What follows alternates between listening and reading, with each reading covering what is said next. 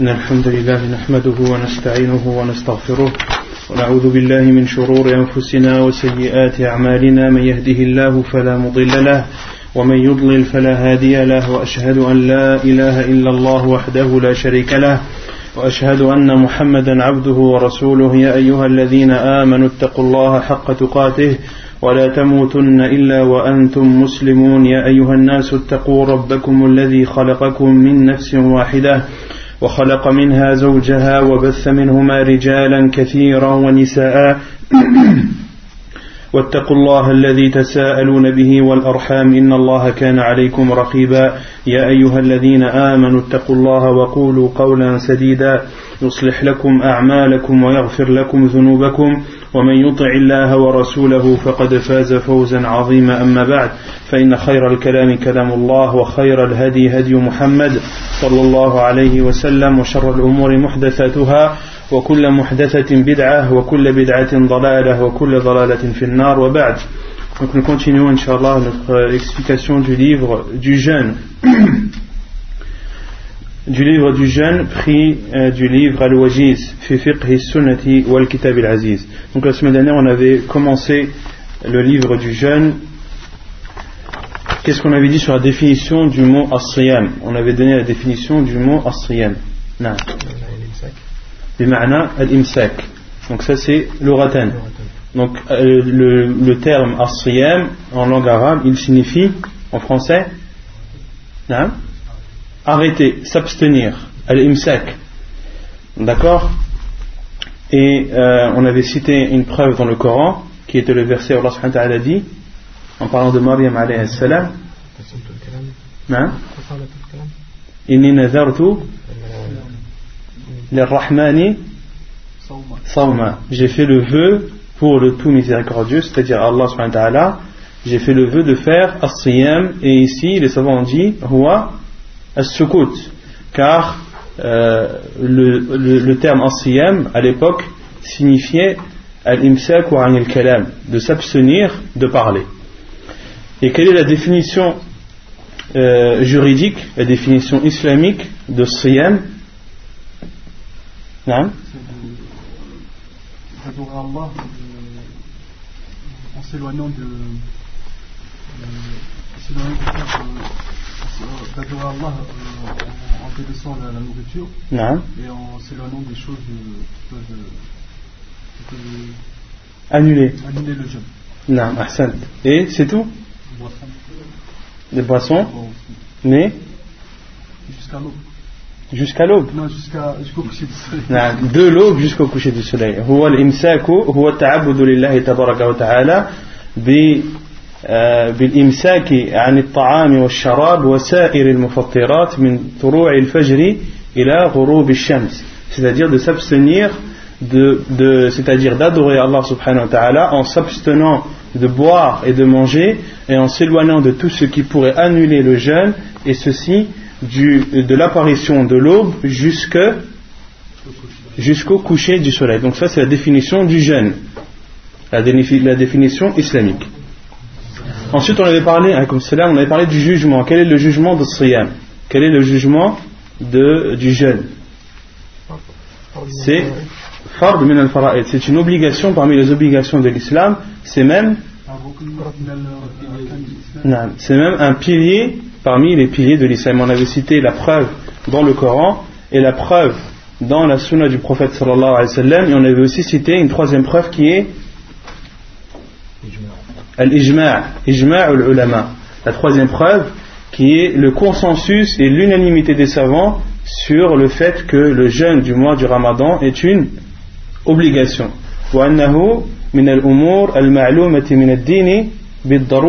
Que c'est une chose qui est connue de tout le monde, de tous les savants, comme étant obligatoire. Et c'est quelque chose et on avait dit que c'était un sujet dans lequel il n'y avait pas de, divergence et qu'aucun débat sur le fait que le, jeûne du ramadan soit licite, euh, soit autorisé ou obligatoire n'est accepté. Il n'y a pas de débat sur ce sujet, le sujet est clos. Ensuite, on avait parlé des mérites du mois du ramadan. On avait cité quelques hadiths. Qui peut m'en citer au moins un?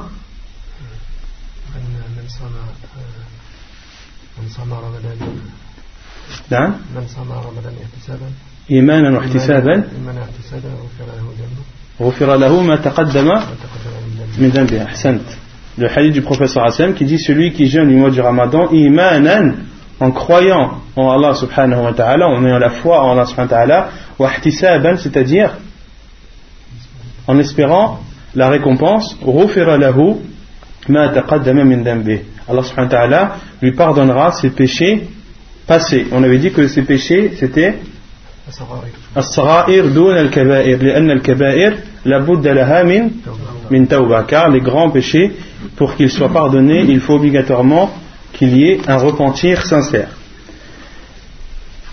et ensuite on avait, on avait aussi cité le hadith du professeur sallam lorsqu'il dit le hadith Qud aussi où il dit Allah subhanahu wa ta'ala a dit كل عمل ابن آدم له إلا الصيام فإنه لي وأنا أجزي به où Allah subhanahu a dit Chaque acte du fils d'Adam sont à lui, sauf le jeûne, il m'appartient et c'est moi qui en donne la récompense.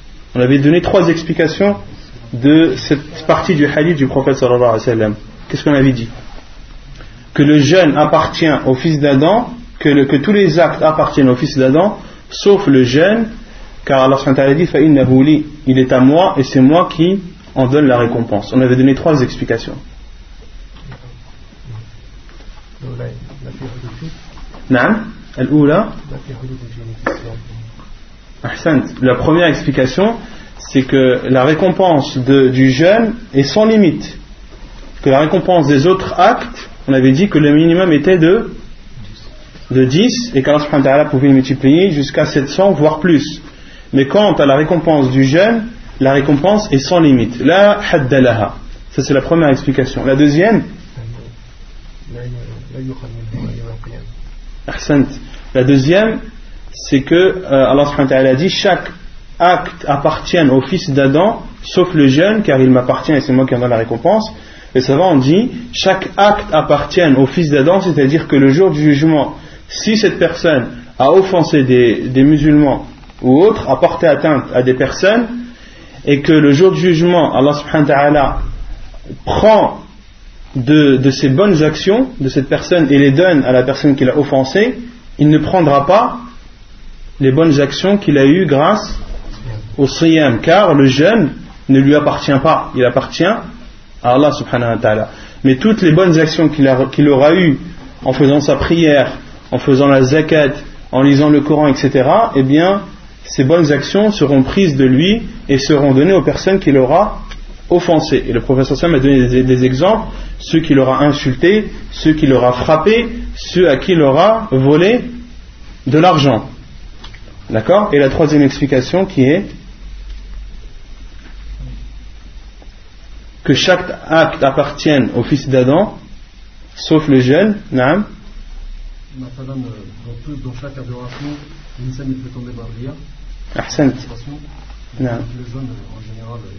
c'est-à-dire que tout acte, il y a une possibilité que la personne ne le fasse pas avec sincérité pour Allah subhanahu wa ta'ala.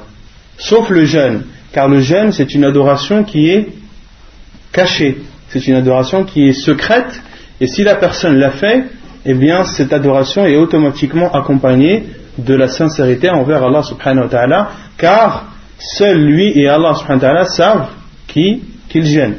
D'accord? Donc c'était les trois explications. Ensuite, on avait parlé de l'obligation de jeûner lors de la vision de la vue de la lune. Qu'est-ce qu'on avait dit sur cela? On avait cité le hadith du prophète sallam qui dit ru'yatih. Jeûnez à sa vue, c'est-à-dire à la vue de la lune, et abstenez-vous ou euh, complétez ou arrêtez de jeûner à sa vue, c'est-à-dire à la vue de la lune, Et si euh, le, le, le, ciel est couvert de nuages ou autres, et que vous n'avez pas la possibilité de voir la lune, alors complétez le mois de 30 jours. Quand on avait dit les mois lunaires, ils sont soit de 29, ils ne peuvent pas être moins de 29 jours et ne peuvent, ne peuvent pas contenir plus de de 30 jours, soit 29, soit 30. Qu'est-ce qu'on avait dit à ce sujet? Non.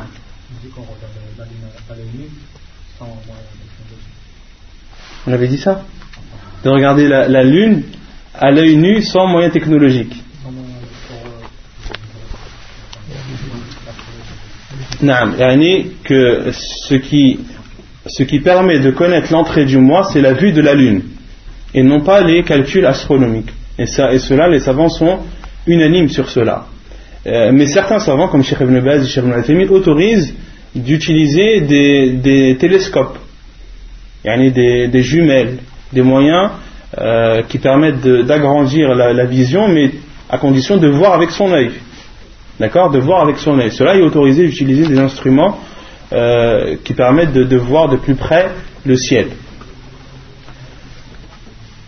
Donc on avait dit que le seul moyen qui était autorisé en islam, c'était la vue de la lune, et non pas les calculs astronomiques qui ne sont pas pris en compte, euh, comme les savants le disent, unanimement.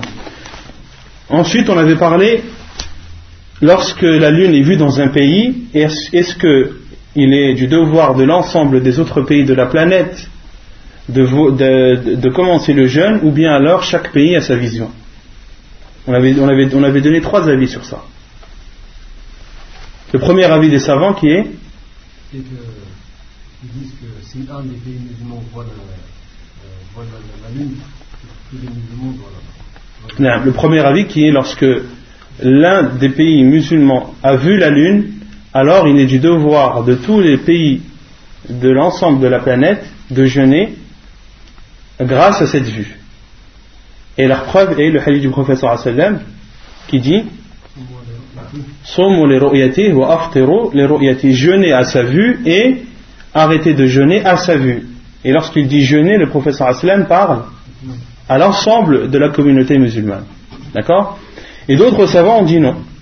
Le deuxième avis, qui est que les pays éloignés, chacun a sa vision. Les pays éloignés, chacun a sa vision. Si on prend par exemple euh, le Maroc et on prend le Pakistan, eh bien le Pakistan, il a sa vue, et le Maroc a sa vue, car ce sont des pays éloignés. Et le soleil ne se lève pas et ne se couche pas en même temps. D'accord?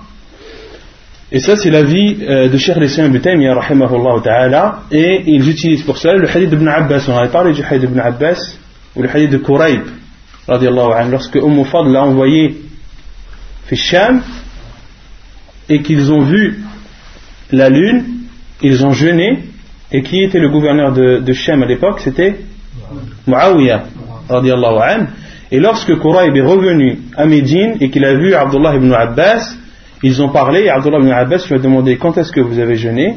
Il a répondu vendredi. Et Abdullah ibn Abbas a dit quant à nous, nous avons jeûné samedi. Et Abdullah ibn Abbas a demandé à Quraib As-tu vu la lune? Il a dit Oui, j'ai vu la lune, et les gens l'ont vu. Et Muawiyah, qui était leur gouverneur, a ordonné aux gens de jeûner.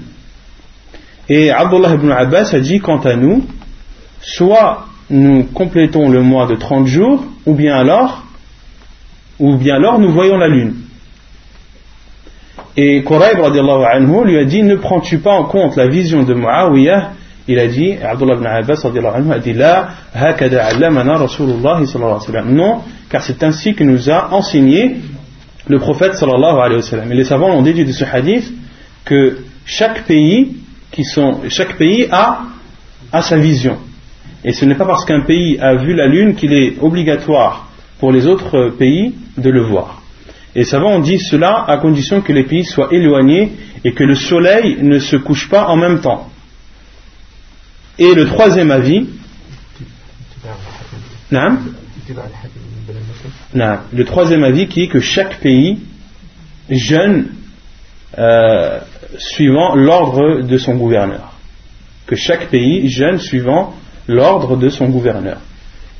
Et même si les pays sont, proches, même si, parce qu'on a dit le deuxième avis, c'est que lorsqu'un pays voit la lune, tous les pays qui sont dans le même matla, les savants disent dans, la même longitude et latitude, alors ils doivent jeûner avec ce pays. Car le, soleil se couche en même temps. Si par exemple on prend le Maroc et l'Algérie, ce sont des pays où à peu près le soleil se couche en même temps. Donc ils sont dans la même vision, dans le même champ de vision de la lune. Ils voient la lune à peu près en même temps. D'accord? Ils disent si le Maroc a vu la lune, alors il est du devoir de l'Algérie de jeûner également. Mais lorsque les pays sont éloignés, là non, chacun a sa vision. Et le troisième avis, qui est que chaque pays a sa vision. Chaque pays suit son gouverneur. Même si le pays qui est juste à côté ne jeûne pas ou jeûne le, jour d'après. Et euh, nous concernant nous, on avait dit qu'on avait posé la question aux savants, Inch'Allah, ça va être posé. On a posé la question à Sheikh Rabi' euh, il a dit que cette question, il faut la poser au grand. C'est une question où la question était est-ce qu'on doit considérer euh, l'annonce du, CFCM, l'autorité représentative des musulmans en France, est-ce que lorsqu'elle déclare le jour du ramadan, est-ce qu'il est du devoir de tous les musulmans de France de le suivre? Inch'Allah, c'est une question qui va être posée très prochainement et la réponse de toute façon sera diffusée, Inch'Allah. C'est clair pour ce sujet? On a dit, et comment annoncer ou comment attester que le mois est entré? On avait dit quoi sur ce sujet Concernant les, témoignages.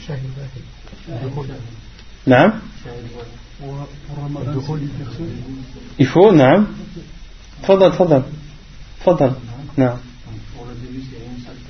pour le début, pour attester de l'entrée du mois du Ramadan, il suffit d'un seul témoin. Et? Et pour la fin, il faut deux personnes.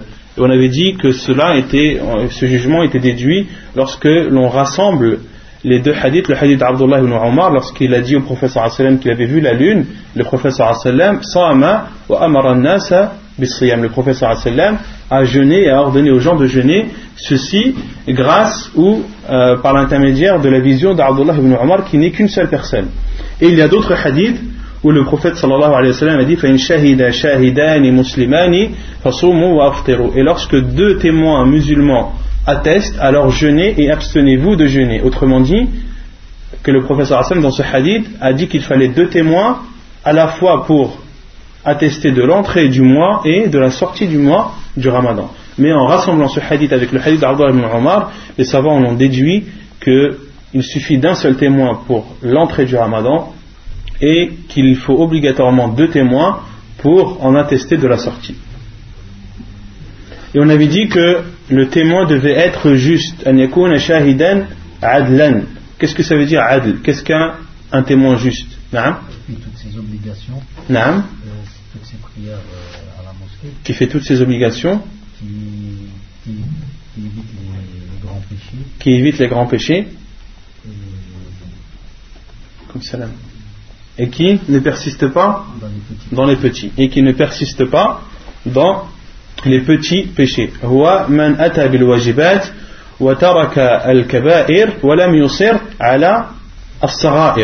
D'accord Donc ça c'est la définition d'un témoin juste. طيب يقول المؤلف على من يجب envers qui il est obligatoire de jeûner. أجمع العلماء على أنه يجب الصوم على المسلم العاقل البالغ الصحيح المقيم ويجب أن تكون المرأة طاهرة من الحيض والنفاس كما في فقه السنة envers qui le jeûne est obligatoire l'auteur dit أجمع العلماء les savants sont unanimes sur le fait qu'il est obligatoire de jeûner pour tout musulman qui a la raison qui est pubère, qui est en bonne santé et qui est résident. Et concernant la femme, elle doit être purifiée de, des menstrues et des lochis. Donc l'auteur dit les savants sont unanimes sur le fait qu'il est obligatoire de jeûner pour le musulman. Autrement dit, qu'il n'est pas obligatoire de jeûner pour, pour les non-musulmans. Mais il y a une mesala dans, dans, dans ce sujet concernant le non-musulman. Les savants sont unanimes sur le fait qu'un non-musulman, s'il jeûne, est-ce que son jeûne est accepté ou non? Non. Non. Quelle est la preuve?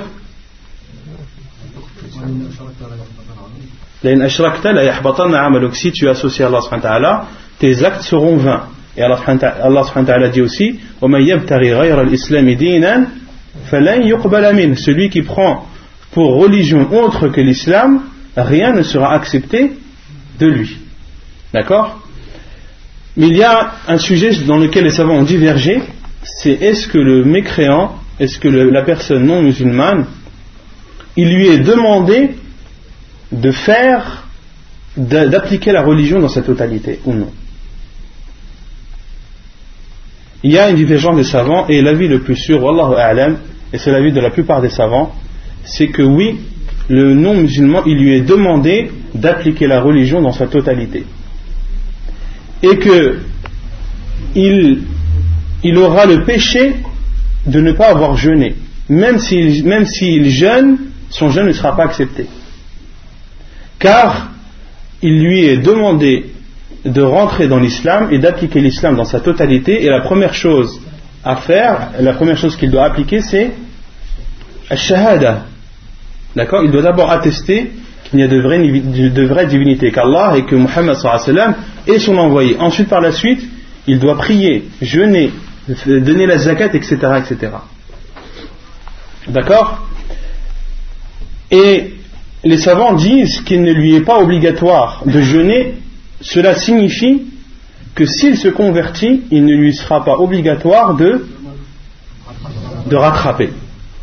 Que s'il se convertit, il ne lui sera pas obligatoire de, de rattraper.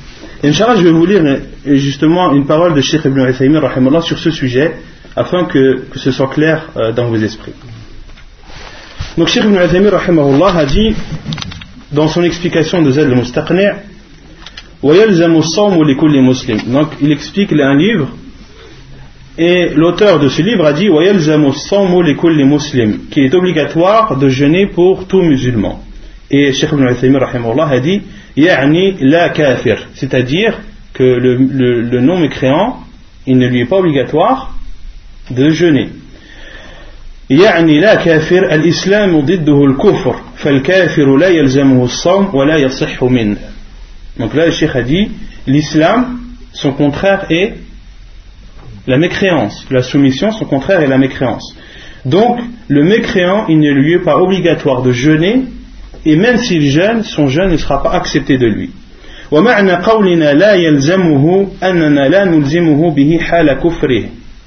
Et lorsque l'on dit que nous il ne lui est pas obligatoire de jeûner, c'est-à-dire qu'il ne lui est pas obligatoire de jeûner tant qu'il est non musulman. Et cela veut dire aussi que nous ne lui demanderons pas, nous lui demanderons pas de rattraper son jeûne s'il se convertit. أما دليل الأول فقوله تعالى وما منعهم أن تقبل منهم نفقاتهم إلا أنهم كفروا بالله وبرسوله. Et la preuve que même s'il jeûne son jeûne ne sera pas accepté, c'est la parole d'Allah subhanahu wa ta'ala lorsqu'il parle des hypocrites, وَمَا مَنَعَهُمْ et ce qui leur a, euh, ce qui leur a empêché que leurs aumônes ou leurs euh, leur sadaqat, le, le fait qu'ils qu'ils aient donné ne soit pas accepté, إِلَّا أَنَّهُمْ كَفَرُوا بِاللَّهِ وَرَسُولِهِ C'est le fait qu'ils ont mécru en Allah et en son envoyé. فإذا كانت النفقات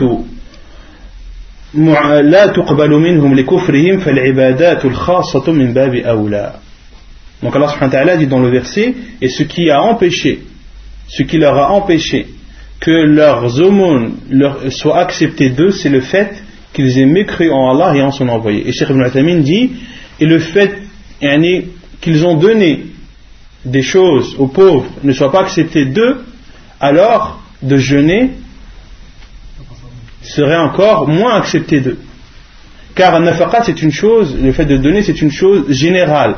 Et le jeûne c'est une adoration précise. Et si les choses générales sont refusées d'eux car ils sont mécréants, alors les choses précises, encore plus.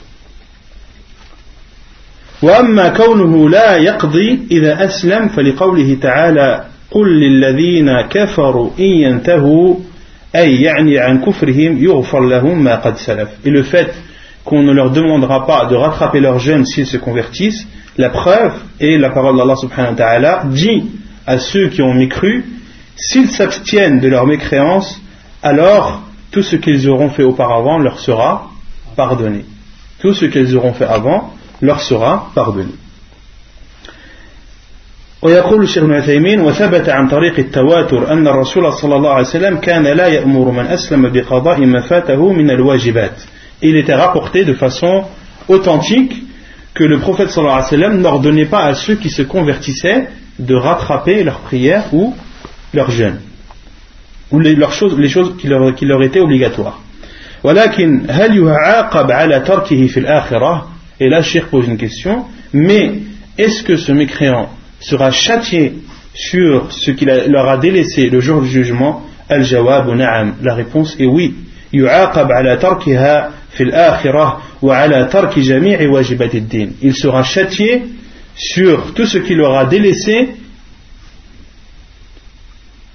parmi les choses obligatoires de la religion, c'est-à-dire de la religion musulmane.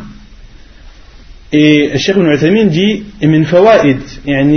ce qu'on en retient lorsque l'on dit que les mécréants, il leur est demandé d'appliquer la religion dans sa totalité, on en retient que cela est une preuve que leur châtiment sera encore plus douloureux et au qiyamah.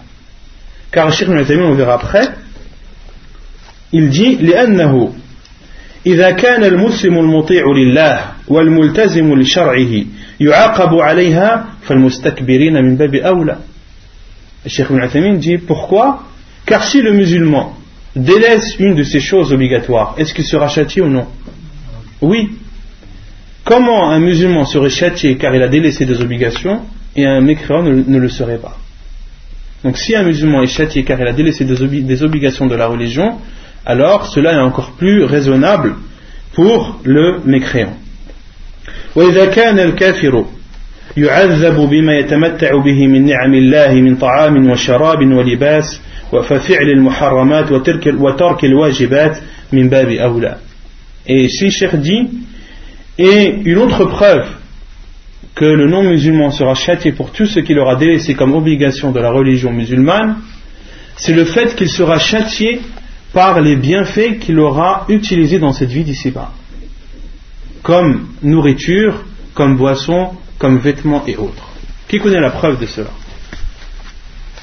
Que un musulman, il ne sera pas châtié lorsqu'il utilise les bienfaits d'Allah subhanahu wa ta'ala qu'Allah subhanahu wa ta'ala lui a accordés, comme nourriture, boisson et, euh, et, et tout autre bienfait.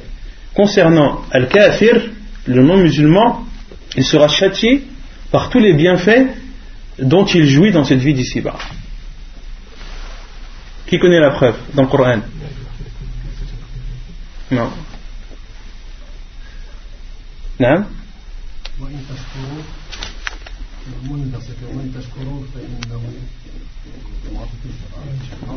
la, la, la preuve elle est subtile. Allah subhanahu wa ta'ala dit ليس على الذين آمنوا وعملوا الصالحات جناح فيما طعموا Allah subhanahu wa ta'ala dit il n'y a pas de mal pour ceux qui ont cru en Allah et ont accompli de bonnes œuvres il n'y a pas pour eux de mal فيما طعموا dans ce qu'ils mangent إذا ما اتقوا à condition qu'ils craignent Allah وآمنوا et croient en lui. Et font des bonnes œuvres. Puis on craint Allah et on crut en lui. Puis on craint Allah et on fait et on est bienfaisant. Et Allah aime les bienfaisants. Et ici les savants ont dit, Allah subhanahu dit, Il n'y a pas de mal. Pour qui? Pour ceux qui ont cru en Allah et ont fait des bonnes œuvres il n'y a pas de mal pour eux de manger de ce qu'Allah leur a donné autrement dit il y a un mal pour ceux qui qui n'ont pas cru en Allah et n'ont pas accompli de bonnes œuvres. Vous avez compris ou pas? Non. Et donc, Cheikh Ibn dit si le kafir il est châtié par les bienfaits, alors comment ne serait-il pas châtié pour les péchés qu'il fera?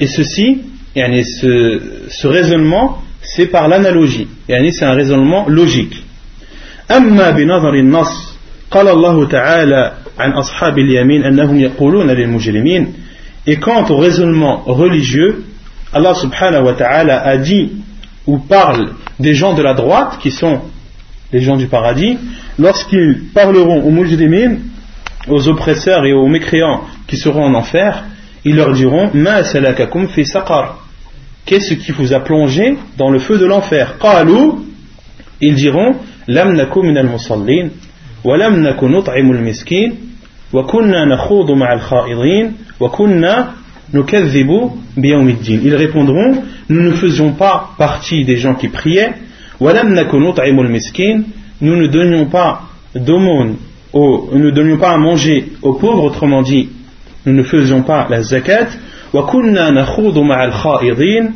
et nous nous moquions, nous étions avec ceux qui se moquaient d'Allah subhanahu wa ta'ala,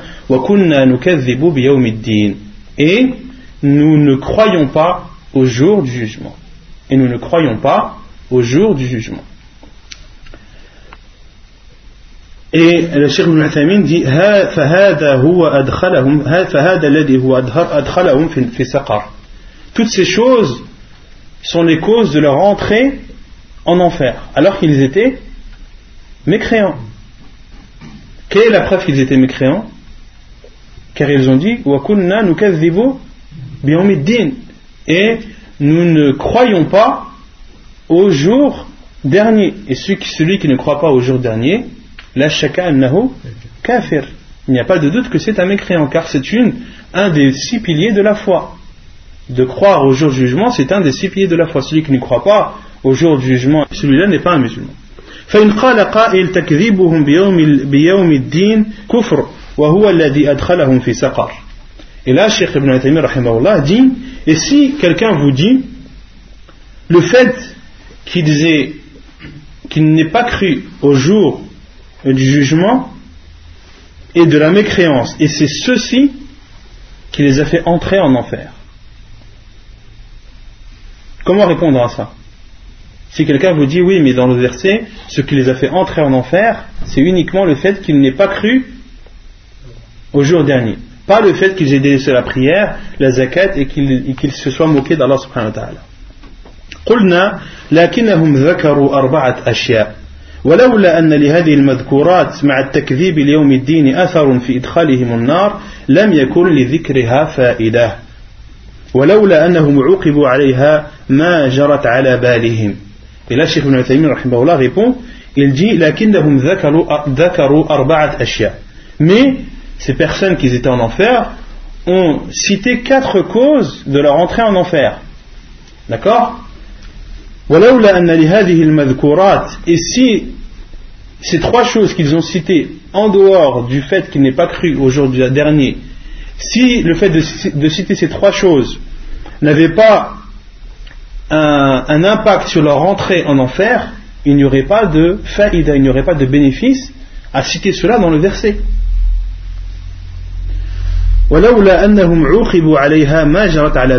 Et si ce n'était pas une cause de leur châtiment, elles n'auraient pas traversé leur esprit. Vous avez compris ou pas? Si ces choses n'étaient pas une cause de leur entrée en enfer, Lorsque, lorsque si on leur avait demandé pourquoi êtes-vous en enfer, ils auraient dit parce qu'on n'a pas cru au jour dernier, mais ils ne, se sont pas contentés que de cette réponse. Ils ont dit nous ne faisions pas la prière, et nous ne, donnions pas à manger aux pauvres,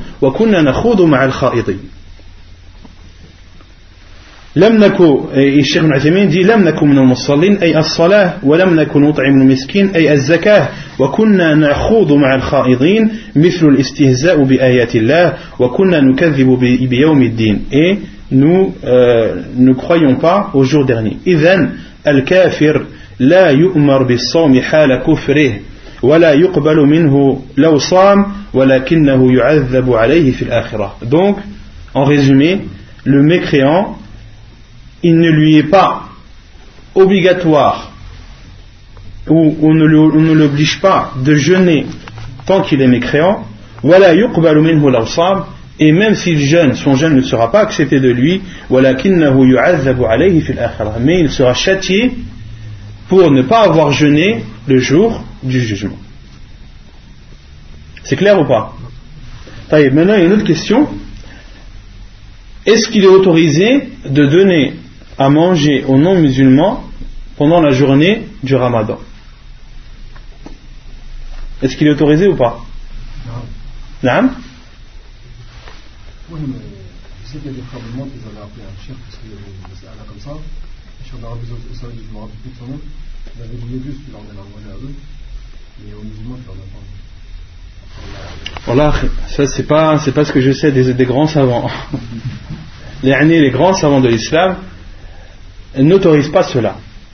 Ils disent que c'est de l'aide, tu aides la personne à désobéir à Allah subhanahu wa ta'ala, même si c'est un mécréant. Et c'est là où justement où il y a l'importance de cette messe-là, est-ce que, le est-ce que le non-musulman est appelé à l'islam dans sa totalité ou non Ceux qui disent oui, il est appelé à l'islam dans sa totalité, c'est la plupart des savants, et c'est la vie le plus sûr, Inch'Allah, ils disent que tu n'as pas le droit de donner à manger aux non-musulmans pendant la journée du ramadan, car il lui est demandé d'appliquer la religion dans sa totalité. D'accord? Et d'autres savants ont dit non, le musulman, ne lui est pas le non-musulman, ne lui est pas demandé d'appliquer toute la religion, il lui est demandé d'abord de, croire en d'attester les deux shahadat. Et une fois qu'il aura attesté, alors, alors là, euh, toutes les obligations de la religion seront un devoir pour lui. D'accord? Mais l'avis le plus sûr, Allah c'est que euh, le, non-musulman, il lui est demandé de rentrer dans l'islam dans sa totalité. D'accord? Et euh, Cheikh Ibn Baz, a été, on lui a posé la question, une question qui lui a été posée concernant un paysan qui a des, euh, des ouvriers qui ne sont pas musulmans. Et ces ouvriers, pendant le mois du ramadan, lui ont dit soit tu nous donnes à manger, ou soit on ne travaille pas. Et ce paysan est un ami, ce n'est pas quelqu'un qui, apprend sa religion, il ne, connaît pas grand-chose. Il leur a donné à manger effectivement, puis il a, posé la question à Sheikh ibn Baz est-ce qu'il y a un mal dans cela ou non? Et Sheikh ibn Baz a répondu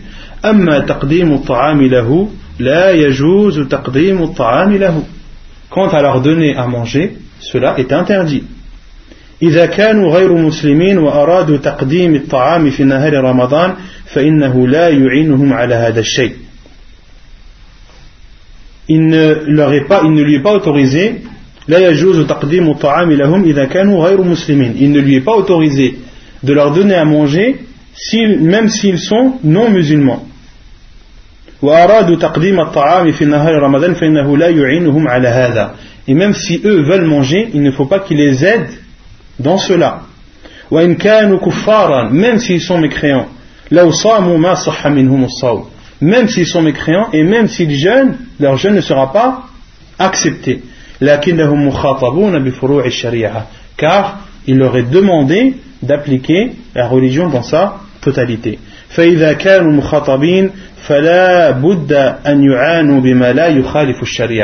Et tant qu'ils sont demandés, il leur est demandé d'appliquer la religion dans sa totalité, on doit alors les aider dans ce qui ne contredit pas la religion.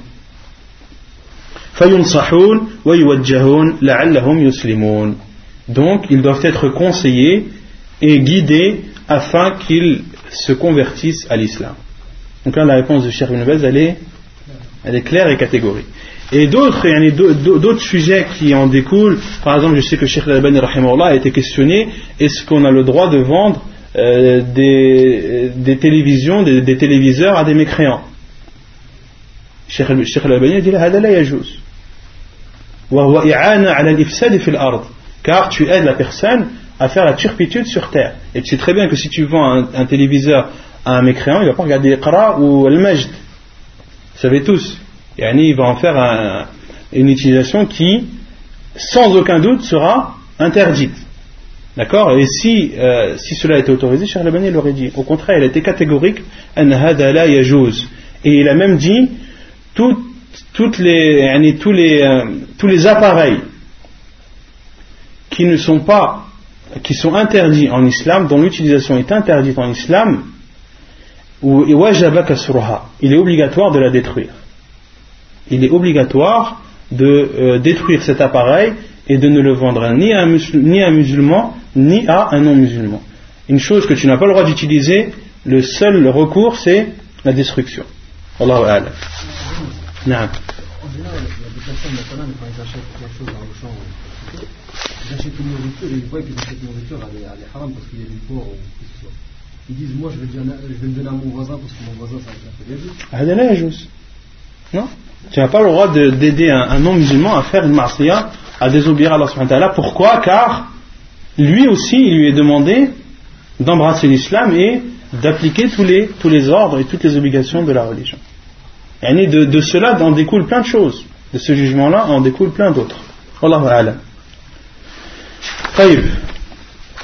donc, euh, l'auteur a dit les savants sont unanimes sur le fait qu'il est obligatoire de jeûner pour le musulman, donc qui n'est pas obligatoire pour le mécréant, selon les, détails que l'on a donnés. Al-aqil al-majnoun. Donc celui qui a la raison et en sort celui qui n'a pas la raison. Celui qui est fou. Et les savants ont dit entre aussi celui qui s'est évanoui toute une journée. Celui qui s'est évanoui toute une journée, il rentre dans hukm al-majnoun, il rentre dans le jugement de celui qui est fou. Ça ne veut pas dire qu'il est fou, mais il rentre dans le jugement, c'est-à-dire que, euh, c'est-à-dire que ce jeûne-là, ce jour-là, il ne lui était pas obligatoire de jeûner.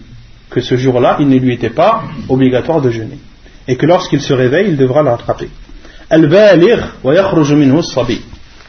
Et la personne pubère, donc il est obligatoire à la personne pubère de jeûner, et cela veut dire qu'il n'est pas obligatoire pour les personnes non pubères de jeûner.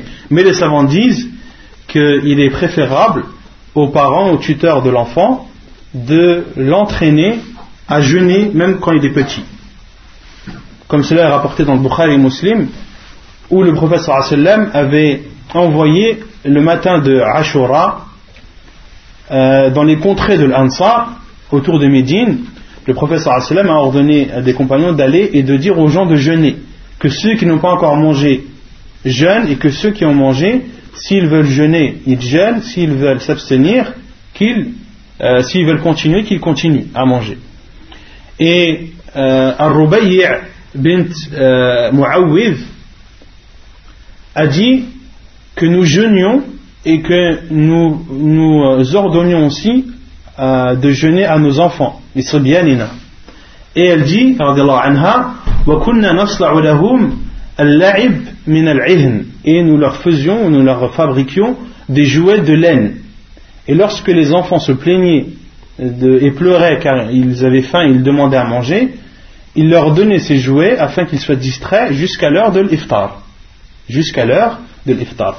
Et euh, Al-Hafid ibn Hajar rahimahullah, a dit dans son Fath al-Bari que dans ce hadith il y a le fait qu'il est autorisé d'entraîner les petits au jeûne, d'entraîner les petits enfants à jeûner, pour qu'ils aient l'habitude et que lorsqu'ils lorsqu grandissent et qu'ils aient atteint l'âge de la puberté, que cela ne soit pas une chose étrange pour eux ou difficile.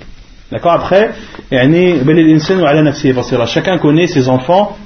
Si tu vois que ton enfant a vraiment faim, ça ne sert à rien de le, de lui faire du mal. Si tu vois que vraiment il a faim et que, et que c'est trop dur pour lui, alors donne-lui à manger. Yani, essaie de l'entraîner autant que tu peux, car cela, euh, car cela était le fait des salafs. Les salafs faisaient cela. As-sahih, donc il est obligatoire aussi pour la personne en bonne santé. En sort la personne qui est malade. La personne malade, il ne lui est pas obligatoire de jeûner, et si elle ne jeûne pas, elle doit rattraper lorsqu'elle lorsqu'elle sera guérie. Al-Muqim, il est également obligatoire de jeûner pour la personne qui est résidente. Autrement dit, qu'il n'est pas obligatoire de jeûner pour le voyageur, mais il doit rattraper. Et quant à la femme, elle doit être purifiée des monstrues et des lochis. Des monstrues et d'Eloshi. Ça, c'est une condition pour la femme. Une femme n'a pas le droit de jeûner lorsqu'elle est en état de monstru et de noshi et de loshi. Et si elle jeûne dans cet état, si elle jeûne dans cet état, premièrement, son jeûne n'est pas accepté et deuxièmement, elle, elle encourt un péché en faisant cela. Quant à la preuve qu'il n'est pas obligatoire de jeûner pour celui qui n'a pas la raison et qui n'est pas pubère, c'est la parole, d'Allah- la parole du prophète صلى الله عليه وسلم فلقوله صلى الله عليه وسلم رفع القلم عن ثلاثة عن المجنون حتى يفيق وعن النائم حتى يستيقظ وعن الصبي حتى يحتلم Le prophète sallam a dit que la plume est levée sur trois personnes, sur le fou jusqu'à ce qu'il retrouve sa raison, sur celui qui dort jusqu'à ce qu'il se réveille, et sur l'enfant jusqu'à ce qu'il atteigne l'âge de la puberté. Hadith authentique rapporté par Ibn Majah et At-Tirmidhi. وأما عدم وجوبه على غير الصحيح المقيم فلقوله تعالى فمن كان منكم مريضا أو على سفر فعدة من أيام أخر فمن Je crois dans ce verset c'est Faman. C'est dans le verset d'après Waman. Je crois qu'il faut rectifier. Mais regarde le Mus'haf, c'est quel verset qu'ils ont mis en bas 184 Je trouve le verset 184. Sur le Baqarah.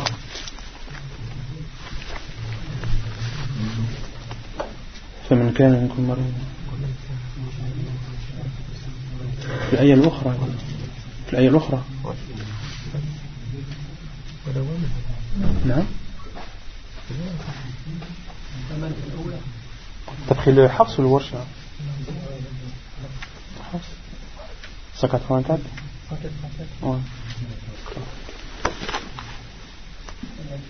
فمن كان؟ Le verset 184, c'est Faman kana minkum maridan ala safar. Euh, et l'autre verset, c'est le verset 185. Waman kana maridan aw ala safarin fa'iddatun min ayamin ukhra. Il y a deux versets, il y en a un c'est Faman et l'autre c'est Waman. Et là, quand on regarde la. Là. فمن كان منكم مريضا أيوة نعم فمن كان منكم مريضا et donc c'est فمن كان C'est pas Waman Kana. Ceux qui ont Waman Kana, faut qu'ils euh, faut qu'ils rectifient. Parce que l'autre verset c'est Waman Kana maridan ou ala safar. Il n'y a pas minkum. Ah, vous avez Waman Kana? Ah, d'accord. Moi j'ai Faman Kana minkum maridan. Non. Vous avez quel verset en bas?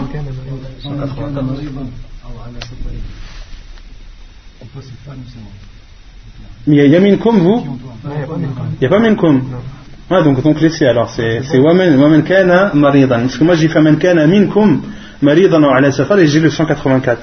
Et dans ce cas-là, rectifiez-vous en bas, c'est pas 184, c'est 185. Le verset en bas.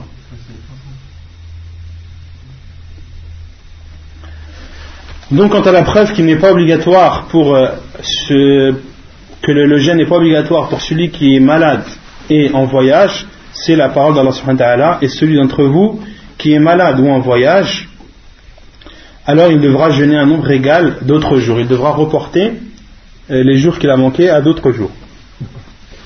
فإن صام المريض والمسافر أجزأهما لأن إباحة الفطر لهما رخصة فإن أخذ بالعزيمة فهو خير Et si la personne malade et voyageur jeûne, leur jeûne sera-t-il accepté ou non Il sera accepté. Il sera accepté car le fait qu'il mange, c'est un, euh, c'est une autorisation d'Allah subhanahu wa ta'ala. D'accord? C'est une autorisation d'Allah subhanahu wa ta'ala. Ce n'est pas une obligation pour eux de manger. C'est une autorisation.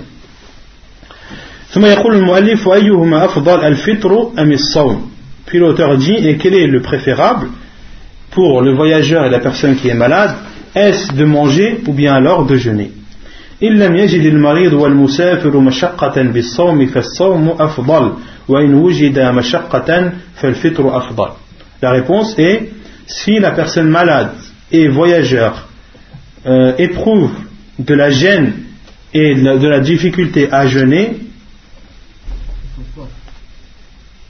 فالصوم أفضل Oui, s'il ne trouve pas, s'il ne trouve pas de difficulté, si le voyageur et la personne malade ne trouve pas de difficulté à jeûner, alors le jeûne est meilleur. Et s'il trouve une difficulté à jeûner, alors de manger est, meilleur. Et là, c'est la parole d'Allah qui rentre en compte. La personne est envers elle-même la plus connaisseuse. D'accord? La plus connaissante. Et c'est toi qui sais lorsque le jeûne est pour toi une difficulté ou non. C'est pas autre que toi. Car certains disent oui, mais comment est-ce qu'on sait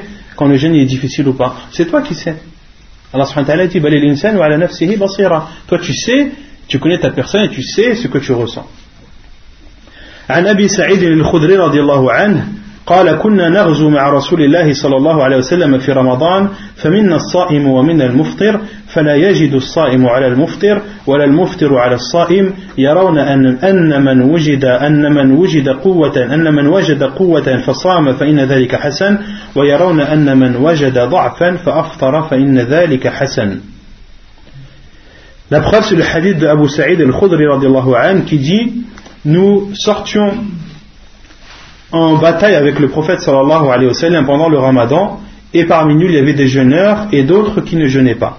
فلا يجد الصائم على المفطر فلا يجد أي لا يغضب فلا يجد أي لا يغضب كما قال صاحب تحفة الأحوادي et celui qui jeûnait ne s'énervait pas sur celui qui mangeait et celui qui mangeait ne s'énervait pas ou n'avait pas de, de, colère envers celui qui jeûnait. Yarawna, et il disait que celui qui avait la possibilité de jeûner et qu'il jeûne, cela est un bien, et celui qui éprouve une difficulté, qu'il mange, et ceci est un bien. Un hadith authentique apporté par Muslim et At-Tirmidhi. وأما عدم وجوبه على الحائض والنفساء فلحديث أبي سعيد رضي الله عنه قال قال النبي صلى الله عليه وسلم أليس إذا حاضت الم... أليس إذا حاضت لم تصلي ولم تصوم فذلك نقصان دينها فذلك نقصان دينها et la preuve qui n'est pas obligatoire pour la femme qui a ses menstrues et ses lochis de euh, ne pas jeûner, c'est le hadith d'Abu Sa'id anhu, qui dit, le prophète sallallahu a dit, lorsqu'elle a ses menstrues, ne prie-t-elle pas et ne jeûne-t-elle pas? Le prophète sallallahu alayhi a posé cette question à son compagnon et puis il a répondu, c'est ceci son manque dans sa religion. Ça c'est l'explication du hadith où le prophète sallam a dit euh, que les femmes ont un manque dans la raison et dans la religion. On avait expliqué ce hadith dans l'explication de hadith Jibril, je crois. On a expliqué ce hadith là, et pour ceux qui veulent l'explication, qui retournent à, à l'enregistrement du cours. Et justement, le prophète sallam avait expliqué que le manque, pour résumer, que le manque dans la raison, c'est le fait que la femme, pour que son témoignage soit accepté, il faut, deux femmes. Il faut deux femmes. Le, témoignage de deux femmes vaut, équivaut au témoignage d'un homme. Donc ça, c'est l'explication de la parole du professeur Hassan lorsqu'il dit qu'elles ont un manque dans la raison. Et le manque dans la religion, le professeur Hassan a dit, lorsque la femme a ses menstrues, elle ne prie pas et elle ne gêne pas, c'est ceci son manque dans la religion. C'est ceci son manque dans la religion.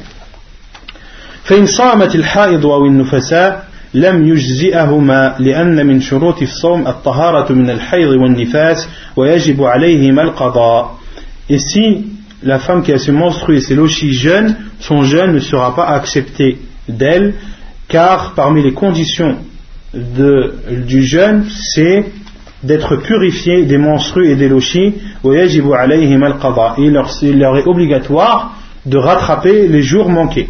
عن عائشة رضي الله عنها قالت كنا نحيض على عهد رسول الله صلى الله عليه وسلم فنؤمر بقضاء الصوم ولا نؤمر بقضاء الصلاة Et selon Aïcha radiallahu anha, elle dit Nous avions nos menstrues au temps du prophète sallallahu alayhi wa sallam et nous étions, on nous ordonnait de rattraper le jeûne et de ne pas rattraper la prière, de ne pas rattraper les prières manquées. Hadith authentique apporté par Muslim, Abu Daoud et At-Tirmidhi. Fanoumar, qui leur ordonnait Le prophète sallallahu alayhi wa sallam. Maintenant, dans les hadiths d'avant, le prophète sallallahu alayhi wa sallam a dit hadat la femme lorsqu'elle a ses menstrues. Dans le hadith de Aïcha, où nous avions nos menstrues. Donc ces deux hadiths, ils prouvent que c'est la femme qui a ses menstrues. La femme qui a ses menstrues ne lui est pas autorisée de jeûner. Quelle est la preuve qu'il en est de même pour la femme qui a ses lochis dans le hadith, est-ce qu'il parle de Nufasa C'est quoi la preuve Personne connaît Non, on a déjà vu ça. On n'avait pas dit que euh, le jugement qui découle de l'ha'id découle de, de Nufasa bi ijma' ulama On n'avait pas vu ça Que les jugements qui découlent de la femme qui a ses menstrues sont exactement les mêmes pour la femme qui a ses lochis à l'unanimité des savants, Et c'est justement ça la preuve. La preuve c'est c'est l'unanimité des savants sur cela, sur le fait que la femme qui a ses menstrues et la femme qui a ses lochis ont exactement les mêmes jugements. Ont exactement les mêmes jugements dans tout. Que ce soit dans le jeûne, que ce soit dans la prière, ou que ce soit dans le fait d'avoir des rapports avec, avec son mari. D'accord ما يجب على الشيخ الكبير والمرأة العجوز والمريض الذي لا يرجى برؤه Qu'est-ce qu'il est obligatoire de faire pour la personne, euh, pour l'homme qui est vieux, la femme vieille, et pour le malade qui a une maladie incurable. Et pour le malade qui a une maladie incurable. Qu'est-ce qu'il est de leur devoir de faire ومن عجز عن الصيام لكبر أو نحوه أفطر وأطعم عن كل يوم مسكينا لقوله تعالى وعلى الذين يطيقونه فدية طعام مسكين Et celui qui n'a pas la possibilité de jeûner pour cause de vieillesse ou autre, il doit alors manger et donner et nourrir pour chaque jour non jeûné, il doit nourrir un pauvre. La preuve est la parole d'Allah subhanahu wa ta'ala وعلى الذين يطيقونه فدية طعام مسكين Et pour ceux qui peuvent jeûner, alors ils doivent, ils doivent nourrir un pauvre.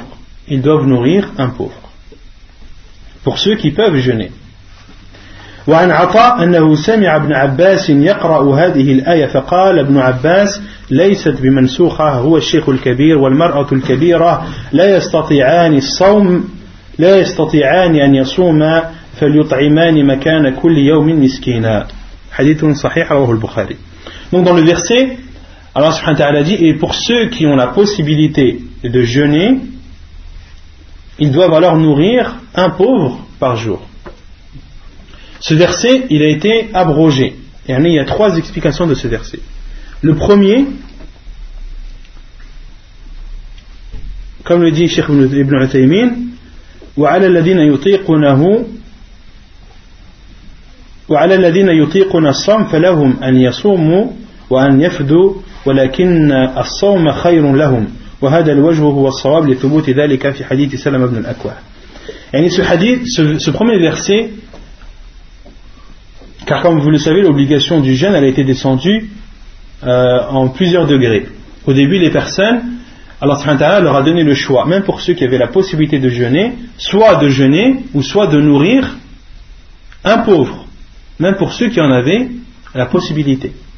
D'accord? Et Allah a dit mais que vous jeûniez est meilleur pour vous.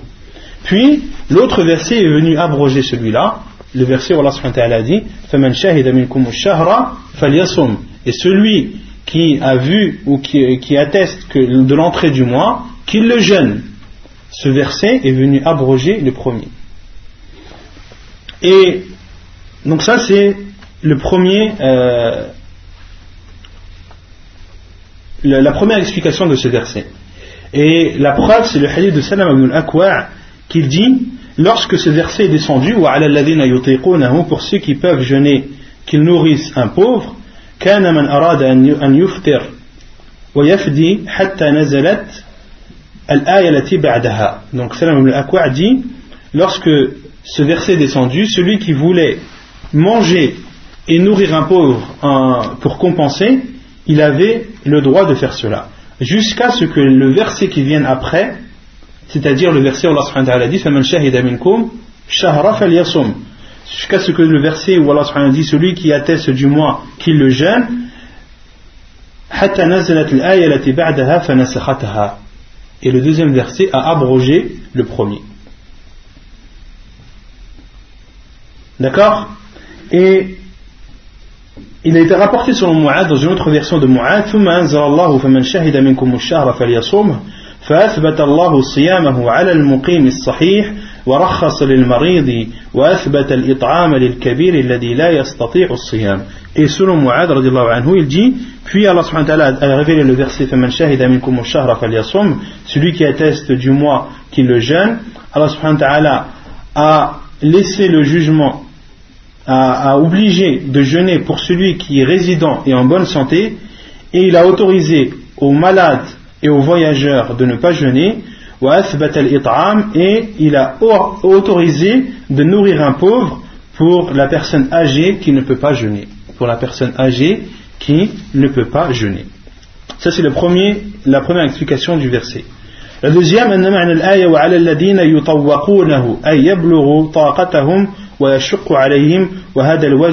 il y a une, deux, une, deuxième explication de Abdullah ibn Abbas qui dit pour ceux qui peuvent yani, euh, Abdullah ibn Mas'ud a expliqué c'est-à-dire pour ceux qui éprouvent une grande difficulté à jeûner alors qu'ils nourrissent un pauvre. Et on verra qu'Abdullah ibn Abbas a expliqué cela en parlant des femmes enceintes et des femmes qui allaitent. Et il y a le troisième verset et la troisième explication qui cela est faible, comme le dit Cheikh Ibn Et pour ceux qui ne peuvent pas le jeûner, alors qu'ils nourrissent un pauvre, et Cheikh Ibn dit, et cette troisième explication a été dite par certains contemporains et euh, cette explication est très faible. Elle est faible. Et ensuite, l'auteur a rapporté, selon Atta, qu'il a entendu Abdullah ibn Abbas lire ce verset, c'est-à-dire pour ceux qui peuvent jeûner, qui nourrissent un pauvre. Abdullah ibn Abbas a dit Elle n'est pas abrogée. Elle n'est pas abrogée. Et il faut bien comprendre la parole d'Abdullah ibn Abbas, parce que vous savez tous que les sciences qui sont venues après, quand on parle de usul al-fiqh, les bases de la jurisprudence, d'accord? On parle de al-wajib ou al-mandoub, d'accord? On parle des choses obligatoires, des choses interdites, des choses préférables. On parle de nasikh ou al-mansour, de al-mutlaq, al-muqayyad, on parle des, des, des, hadiths qui abrogent, des hadiths abrogés, on parle des hadiths généraux, des hadiths précis. Toute cette science, elle n'existait pas au temps du prophète sallallahu Elle n'existait pas. Euh, la langue arabe, la, science de la grammaire, n'existait pas au temps du sallallahu Les gens, ils parlaient l'arabe comme ça. Mais c'est par la suite que les gens ont eu besoin d'avoir des règles pour pouvoir se repérer dans tout ça. D'accord? Pour pouvoir se repérer dans la compréhension des hadiths du sallallahu Pour comprendre les hadiths du sallallahu il faut d'abord comprendre la langue arabe. Il y a aussi des règles à comprendre. Quand est-ce qu'un hadith abroge l'autre? Quand est-ce qu'il est considéré comme étant abrogé Quand est-ce qu'un hadith est considéré comme général Quand est-ce qu'un hadith est considéré comme précis Etc. etc. toutes ces sciences, les savants appellent cela ulum ala Ce sont des sciences entre guillemets outils. Ce sont des outils qui te permettent de comprendre le Coran et de comprendre la sunna du prophète sallallahu D'accord? Par exemple, ilm tafsir les règles, toutes les règles qu'il y a dans le tafsir sont des règles euh, qui sont des outils. Au temps du professeur Azam, il n'y avait pas tout ça. D'accord? C'était inné chez eux. Et lorsque Abdullah ibn Abbas dit lorsqu'il dit elle n'est pas abrogée, c'est-à-dire qu'elle n'est pas abrogée dans sa totalité. Qu'elle n'est pas abrogée dans sa totalité.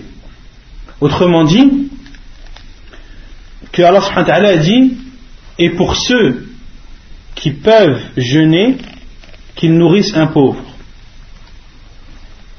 L'autre verset qu'on a dit qu'il abroge, c'est lequel celui qui atteste du mois, qu'il le jeûne. On avait dit que ce premier, deuxième verset abrogeait le premier. Mais Abdullah ibn Abbas dit il ne l'abroge pas entièrement. Il ne l'abroge pas dans sa totalité. Et il explique kabir والمرأة العجوزة لا يستطيعان أن يصوما فليطعمان مكان كل يوم مسكينا Elle n'est pas abrogée dans sa totalité, mais elle concerne la personne âgée, l'homme âgé, la femme âgée, qui ne peuvent pas jeûner, qu'ils nourrissent alors à la place de chaque jour un, pauvre. D'accord? Donc le verset est abrogé, mais il n'est pas abrogé dans sa totalité. D'accord? Le, jugement persiste pour la personne qui est euh, âgé, et les savants ont, pris le même jugement pour la personne qui est malade et qui, a, une maladie incurable. Une maladie incurable qui ne lui permet pas de jeûner, cette personne, elle doit nourrir pour chaque jour non jeûné un pauvre. C'est clair ou pas? Non Donc on a dit que le jugement il reste pour la personne qui est âgée, l'homme âgé, la femme âgée, et pour le malade qui a une maladie incurable, une maladie bien sûr qui ne lui permet pas de jeûner. Ces personnes-là, elles doivent nourrir pour chaque jour non jeûné un pauvre. Non. Non, mais ça vient après, Inch'Allah. Ça vient après. Non. Que le du pauvre, c'est une fois par jour, trois repas, Inch'Allah, ça vient aussi après ça. La, la quantité de nourriture à donner, Inch'Allah, ça vient aussi après. Non Le malade incurable, s'il est malade, mais on ne sait pas ce qu'il a. On attend la guérison, mais on ne sait pas s'il va guérir. Tu ne sais pas s'il va guérir Pour celui qui est malade et qui meurt à cause de sa maladie, les savants disent Adala qada celui qui, celui qui est malade déjà, est-ce que le, jeûne est obligatoire pour lui? Il n'est pas obligatoire. S'il meurt euh, pour cause de sa maladie, est-ce que ses enfants et sa famille doivent rattraper pour lui? Non. Parce qu'il n'a pas connu la guérison entre-temps. S'il était malade et qu'il n'a pas jeûné et qu'il a, il a, il a été guéri pendant une certaine période et que dans cette période il aurait pu rattraper son jeûne mais ne l'a pas fait, puis est mort par la suite, alors c'est un dette pour lui, c'est une, une dette pour lui envers Allah, et cette dette, elle doit être acquittée par, par ses proches. D'accord Al-Hubla wal Donc la femme enceinte et la femme qui allait. والحبلى والمرضع إذا لم تطيق الصوم أو خافتا على أولادهما فلهما الفطر وعليهما الفدية ولا قضاء عليهما. Quant à la femme enceinte et la femme qui allait, lorsqu'elles ne peuvent pas jeûner ou ont peur pour leurs enfants, il leur est alors autorisé de manger. Et ils doivent nourrir un pauvre pour chaque jour non jeûné, et ils n'ont pas à rattraper ce jour. Ils n'ont pas à rattraper ce jour. Il faut savoir que dans, ce sujet, il y a une divergence des savants. Certains savants disent que la femme enceinte et la femme qui, allait un enfant, qui lui est autorisé de, euh, manger pendant le, jour du ramadan, certains savants disent, pour, compenser ce, jour non jeûné, il lui suffit uniquement de de nourrir un pauvre par jour non jeûné. Et d'autres savants ont dit non, il lui est autorisé effectivement de manger, mais elle doit rattraper ce jour. Elle doit rattraper ce jour, et euh, les savants qui sont de cet avis-là disent qu'elle est comparable aux voyageurs et à la personne malade. La femme enceinte et qui allait est comparable à, aux malades et aux voyageurs, donc elle doit rattraper. Ça, c'est l'avis de Sheikh ibn Baz, ta'ala, et c'est aussi l'avis de Sheikh ibn Taymin. Et quant euh, au premier avis qui est que la femme ne doit seulement, doit seulement nourrir un pauvre et il ne elle ne doit pas rattraper, ça c'est l'avis de Sheikh al-Bani, et c'est l'avis de beaucoup d'autres savants, et c'est l'avis de Abdullah ibn Abbas, et Abdullah ibn Umar anhuma, des compagnons qui, dans beaucoup de leurs paroles, ont attesté que la femme enceinte et la femme qui allait, il, euh, euh, lui suffit uniquement de nourrir un pauvre par jour non jeûné. D'accord? Et les savants ont dit, justement qui utilisent cet avis, qui prennent cet avis, disent il n'est connu d'aucun autre, d'aucun autre compagnon une parole contraire.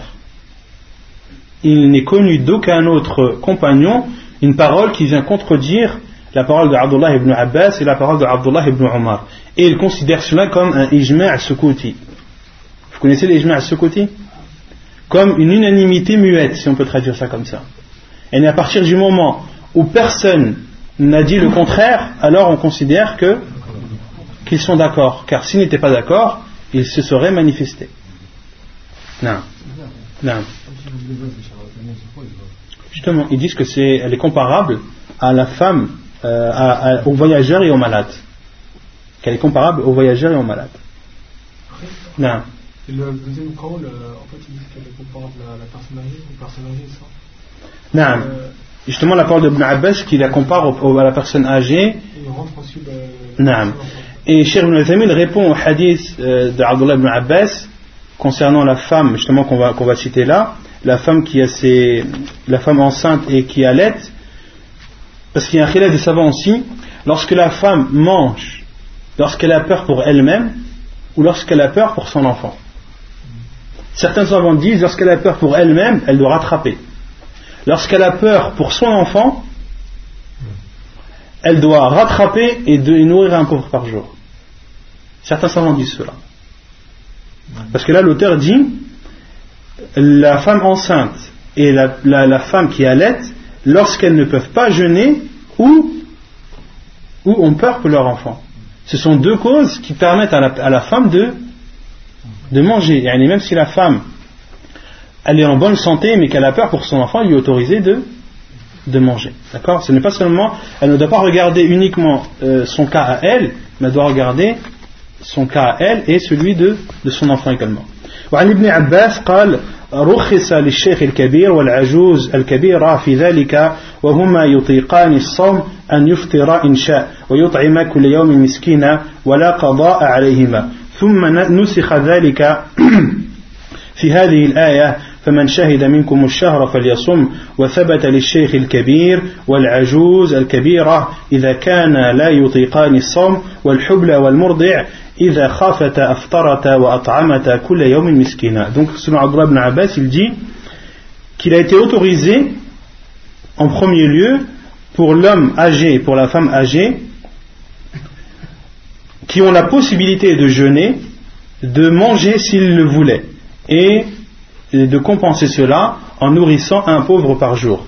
Et il n'avait pas à rattraper. Puis cela a été abrogé par la parole d'Allah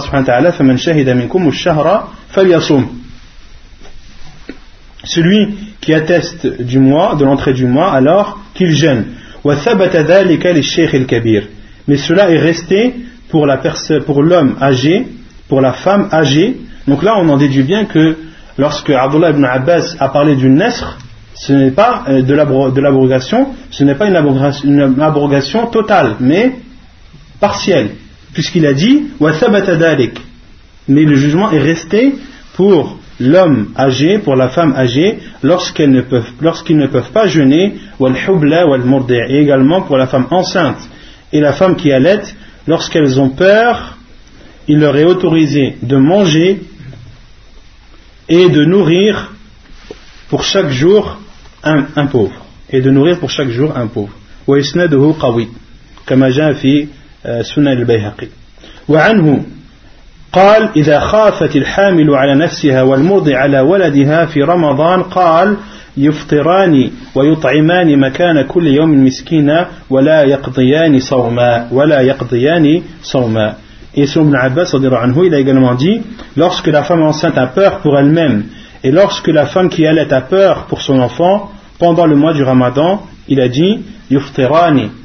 Elles mangent et nourrissent euh, à la place de chaque jour un pauvre, voilà et elles ne rattrapent pas leur jeûne. Authentique, euh, comme l'a authentifié Sheikh Al-Albani rahimahullah ta'ala. وعن نافع قال كانت بنت لابن عمر تحت رجل من قريش وكانت حاملة فأصابها عطش في رمضان فأمرها ابن عمر أن تفطر وتطعم عن كل يوم مسكينا صحيح الإسناد Et selon Nafi, il que une des filles de Ibn Umar radiallahu anhu, radiallahu anhu, radiallahu anha, radiallahu anhuma, était euh, mariée à un homme de Quraysh. Elle était enceinte. Et elle a été atteinte de grande soif pendant le ramadan. Et Abdullah ibn Omar lui a ordonné de manger, de, de couper son jeûne et de nourrir à la place de chaque jour un pauvre. À la place de chaque jour un pauvre. Hadith euh, authentique, euh, authentifié par Sheikh Al-Albani, rahimahullah. Le, le pauvre, est-ce qu'il peut être euh, ou c'est forcément أعلم لا أدري je ne sais pas لا أدري نعم لا أدري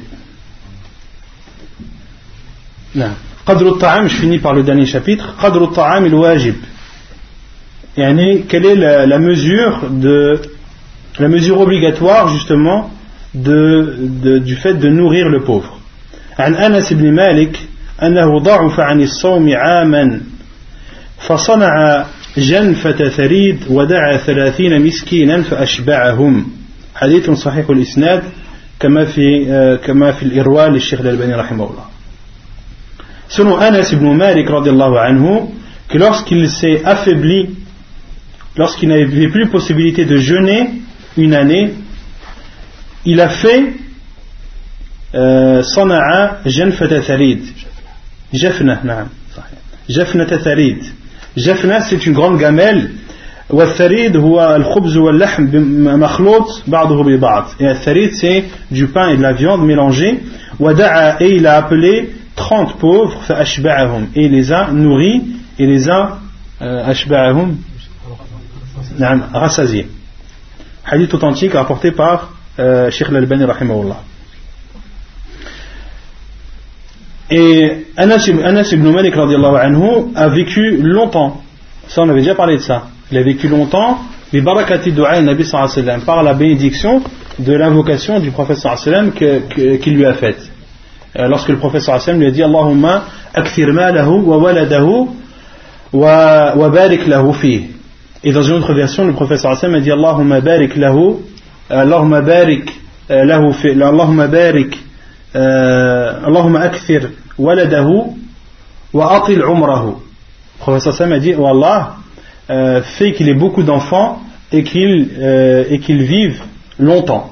Et qu'il vive longtemps. Et on avait déjà dit que Anas ibn Malik comptait ses, ses, enfants et ses petits-enfants qui étaient au nombre de. Vous rappelez plus? Au nombre de 100. Non. Et concernant le fait de donner, euh, les savants disent que tu dois nourrir le pauvre, que tu dois lui offrir un repas. Et ce qui est connu comme étant un repas, que ce soit un déjeuner ou que ce soit un, dîner.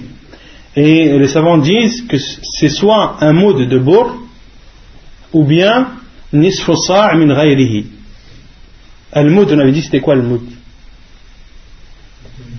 Al-mud, c'est le fait de joindre les deux mains c'est ce que comportent les deux mains lorsqu'elles sont jointes, lorsqu'elles sont jointes l'une euh, l'une à l'autre. D'accord euh, Moud min, bour, qu'est-ce que c'est le bour